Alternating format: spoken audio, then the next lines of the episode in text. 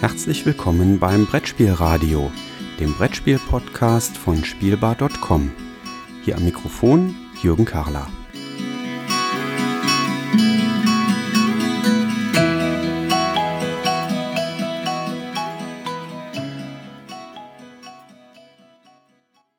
Heute gibt es im Brettspielradio mal ein kleines Experiment. Doch, hört selbst. Ja, und jetzt probiere ich gerade mal etwas ganz anderes aus. Ähm, mal schauen, ob das funktioniert. Ähm, ich bin noch nicht 100% überzeugt, aber das sehen wir jetzt gleich mal. Nämlich mein Aufnahmesetting ist ein komplett anderes als das sonst übliche.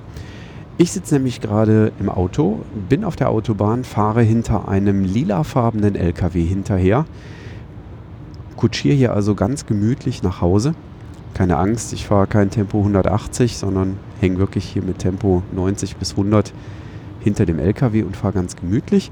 Will das aber einfach mal ausprobieren, äh, ob das funktioniert, so einen Podcast mobil quasi aufzunehmen, während ich mich hier durch den Verkehr bewege. Ja, das probiere ich jetzt heute mal aus. Und zwar mit einer neuen Folge zu Kinderspielen. Die letzte Folge ist schon ein bisschen her aufgrund der Pause.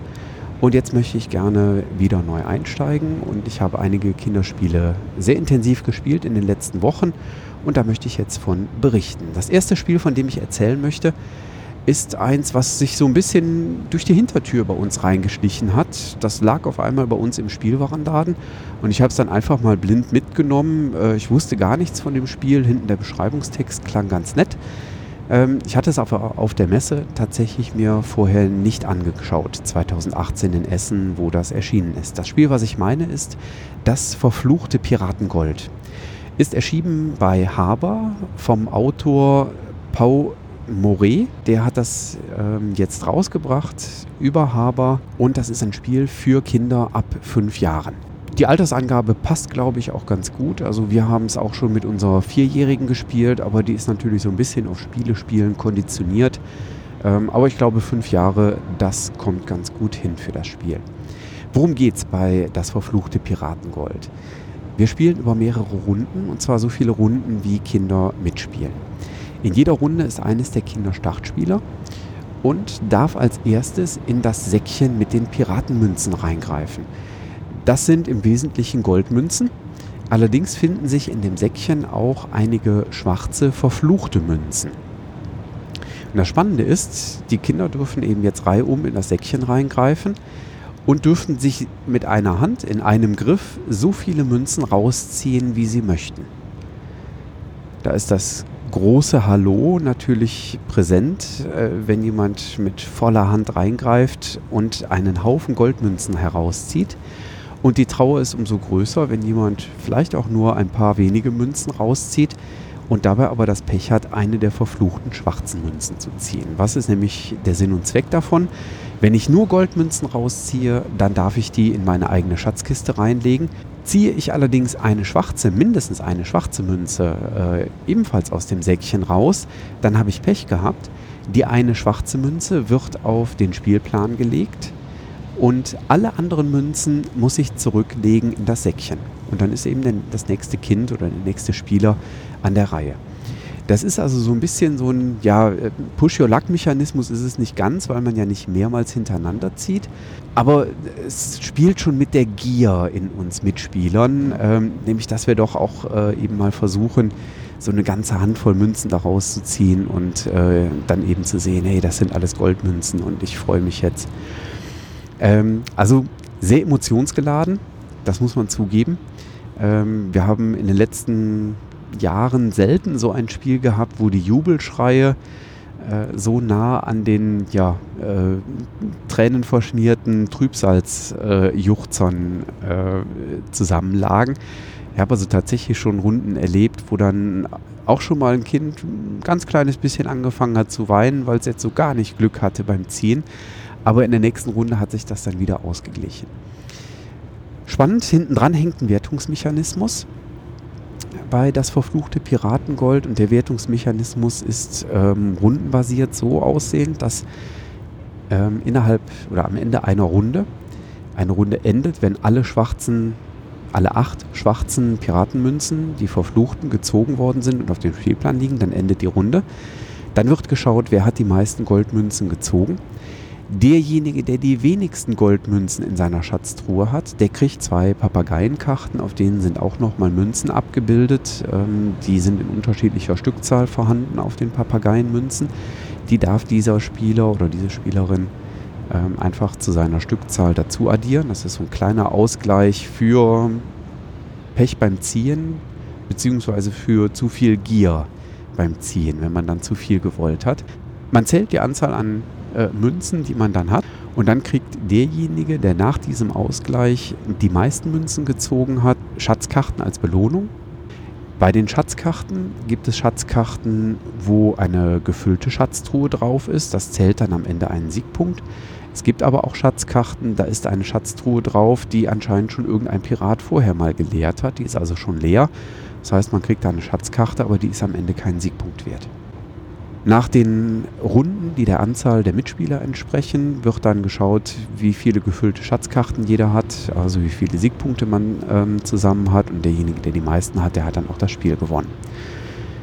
Spielt man circa 10 Minuten lang. Wenn man zu viert ist, kann das auch mal eine Viertelstunde dauern, aber im Regelfall so um die 10 Minuten ähm, ist äh, so die typische Dauer für das Spiel. Kommt bei uns wie gesagt, da wir es einfach blind gekauft haben, darf ich sagen, überraschend gut an. Äh, für den Verlag ist es wahrscheinlich nicht überraschend. Die werden es hoffentlich ausreichend getestet haben und festgestellt haben, dass es wirklich gut funktioniert. Das kann ich nur bestätigen. Also das Spiel funktioniert. Aber die Kinder müssen sich eben bewusst sein, es gibt auch schon mal Runden, wo man ständig so eine blöde schwarze Münze zieht. Und es gibt eben Kinder, die damit nicht umgehen können. Jetzt kann man sagen, naja, dann lernen sie das, wenn sie das Spiel spielen. Aber äh, es sollte zumindest den Eltern dann, die dann das Spiel ja wahrscheinlich kaufen, äh, entsprechend bewusst sein. Was macht das Spiel?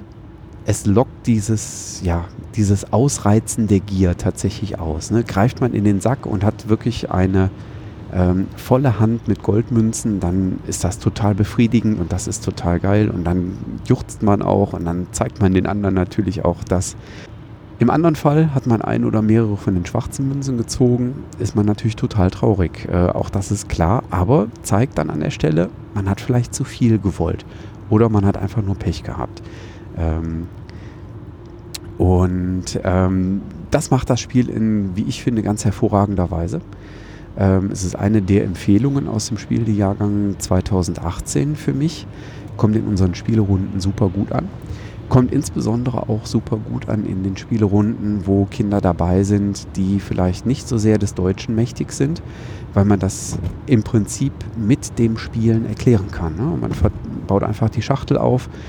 Äh, Im Schachtelboden vertieft sind eben diese Schatztruhen. Da kann man dann durch so kleine Schlitze die Münzen einwerfen. Auch das ist nochmal so ein ganz wichtiges haptisches Ding. Die Kinder kriegen eben regelmäßig eine Belohnung, wenn sie da ein Säckchen reingezogen haben und dann nur Goldmünzen hatten und die be äh, behalten dürfen, hat das so einen kleinen belohnenden ähm, Aspekt.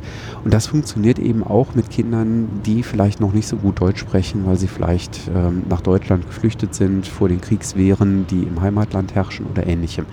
Ja, dann macht man, hilft man eine Runde äh, und dann können die Kinder das äh, schon komplett mitspielen. Dann hilft man nochmal ein bisschen bei den Papagei Papageienkarten am Anfang vielleicht ein kleines bisschen äh, und hinten die Siegpunkte rauszählen. Äh, das kriegen die Kinder dann ähm, nach einer kurzen Anleitung dann auch durchaus schon alleine hin. Also von mir zwei Daumen hoch, rund um ein gelungenes Spiel so dass ich jetzt hier an der Stelle im Brettspielradio zu einem weiteren Kinderspiel kommen kann, was ich gerne vorstellen möchte. Das mache ich aber jetzt, wenn ich dann gleich nach Hause gekommen bin. Ähm, entsprechend beende ich hier die Aufnahme, die ich im Auto vornehme. Ich bin immer noch hinter dem lilafarbenen LKW hinterher ähm, und äh, kann jetzt gleich dann ein bisschen schneller fahren und ich melde mich gleich wieder dann von zu Hause mit einem weiteren Kinderspiel. So, und jetzt bin ich wie von Zauberhand zu Hause in meinem kleinen Aufnahmestudio. Äh, wobei ich zugeben muss, äh, es sind gerade 36 Grad draußen. Ich bin doch nicht in meinem Aufnahmestudio, sondern habe mich unten im Keller vorkrochen, wo es halbwegs kühler ist. Ähm, weil einen kühlen Kopf braucht man auch für das nächste Spiel, was ich vorstellen möchte. Und das ist Zombie Kids Evolution. Zunächst mal mh, ein kleines Zurückzucken wie Kinderspiel und Zombies. Passt das zusammen? Ähm, ich habe tatsächlich festgestellt, ja, passt zusammen. Die Kinder machen sich ja groß gar keine Gedanken drüber. Die wissen nur, Zombies sind irgendwie so komische Kreaturen, die wollen wir loswerden. Ähm, und die machen sich da noch gar keine großen Sorgen. Ja, Zombie Kids Evolution ist ein Legacy-Spiel. Ein Legacy-Spiel für Kinder. Ähm, in der Spieleschachtel finden sich ganz, ganz viele Briefumschläge. In den Briefumschlägen ist zusätzliches Spielmaterial drin. Und dieses Spielmaterial gilt es nach und nach über ganz viele Partien zu entdecken und ja, die Umschläge entsprechend aufzumachen und das Spiel damit zu verändern. Das ist so Ziel von Legacy, ja. Ähm, Zombie Kids Evolution ist an sich vom Grundspiel her ähm, ja fast schon banales Spiel. Ähm, man hat einen, äh, ja, einen Plan von einer Schule auf der, in der Tischmitte liegen. Darin sind äh, fünf verschiedene Klassenräume zu finden in fünf verschiedenen Farben. Es gibt noch vier Schulhöfe und über diese Schulhöfe, da drängen eben die Zombies in die Schule rein und die Kinder möchten dafür sorgen, dass die Zombies eben nicht mehr in die Schule reinkommen. Der Spielzug ist äh, auch relativ einfach abgehandelt. In dem ersten Schritt muss man über das Würfeln neue Zombies in die Schule reinbringen. Man würfelt einfach und in den farblich passenden Raum kommt ein Zombie-Kärtchen rein. In dem nächsten Schritt kann meine Spielfigur, jeder Spieler hat nämlich eine eigene Spielfigur, die er steuert, ähm, in einen benachbarten Raum ziehen. Als drittes kann ich dort bis zu zwei Zombies aus dem Raum einfach entfernen. Ich lege die wieder raus ähm, aus der Schule und könnte dann noch, wenn ich mich auf einem Hoffeld mit einem anderen Spieler zusammen befinde, das Hoftor dort abschließen. Und das ist dann auch unser Spielziel. Wir möchten die vier Hoftore abschließen, bevor die Zombies alle die Schule gestürmt haben und dann hätten wir das Spiel gewonnen. Verloren hätten wir, wenn wir neue Zombies äh, in die Schule bringen müssten, aber keine mehr im Vorrat sind. Ja, das ist äh, das ganz einfache Grundprinzip. Ähm, selbst das Grundspiel, also so in der allerersten Partie, hat den Kindern schon so viel Spaß gemacht, dass sie sofort weiterspielen wollten. Das fand ich ganz faszinierend, weil ich zunächst einmal dachte, oh, ist eigentlich so ein bisschen banal, aber ähm, nee, das fanden die Kinder schon gut. Und als sie dann mitgekriegt haben, Moment mal, wenn wir jetzt bestimmte Fortschritte erreichen im Spiel, äh, wenn wir Partien spielen, kriegen wir immer so einen kleinen Aufkleber, den können wir hinten auf die Fortschrittsleiste ähm, auf, dem, äh, auf der Spielregel draufkleben.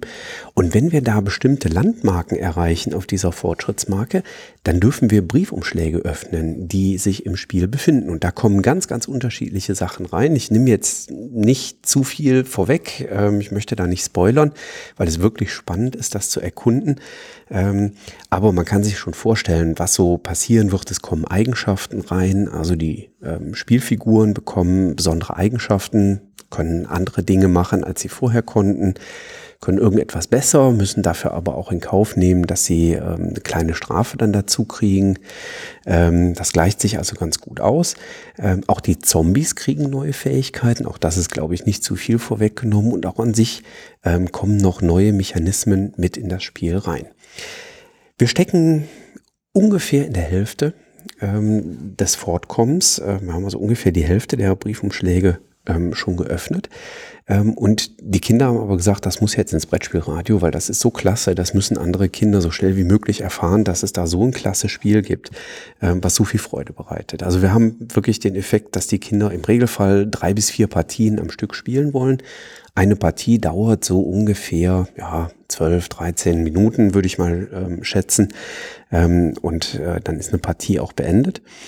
Ähm, jedes Mal, wenn man eine Partie ähm, erfolgreich beendet, äh, kann es sein, dass man auch noch ähm, bestimmte Herausforderungen damit äh, ja schafft. Und das führt dazu, dass man so kleine Pokalaufkleber auf die Fortschrittsleiste kleben darf.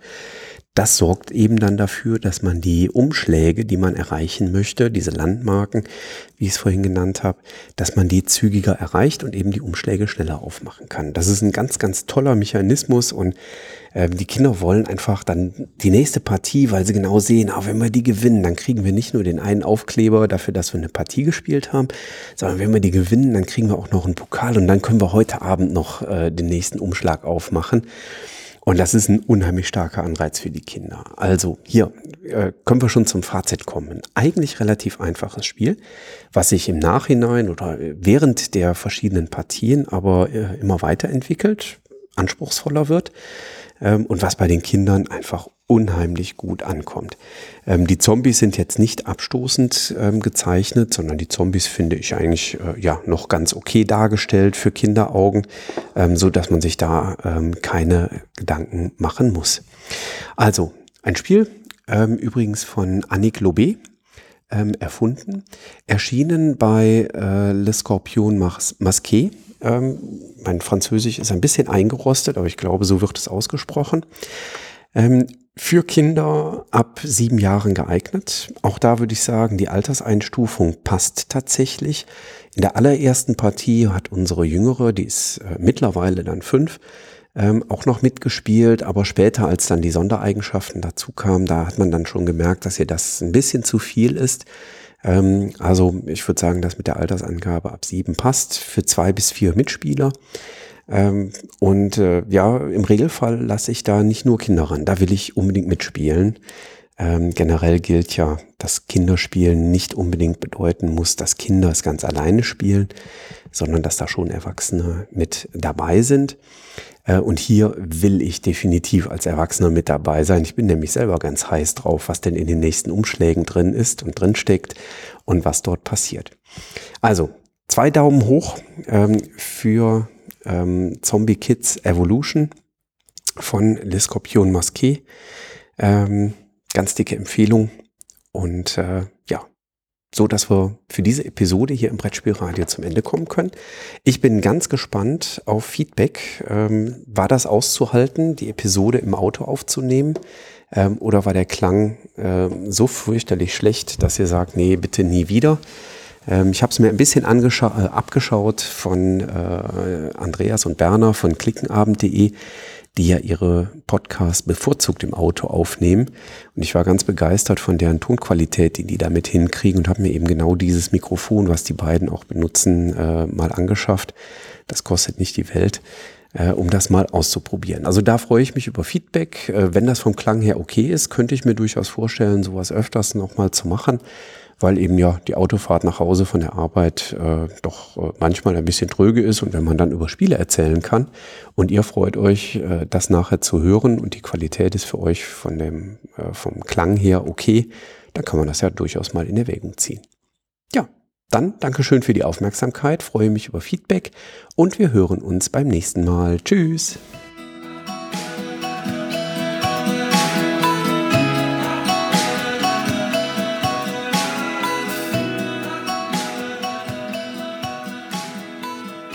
Vielen Dank fürs Zuhören. Feedback, Fragen und Anregungen bitte gerne an die E-Mail-Adresse info@spielbar.com als Kommentar direkt auf der Webseite spielbar.com oder in den Twitter-Feed spielbar-com.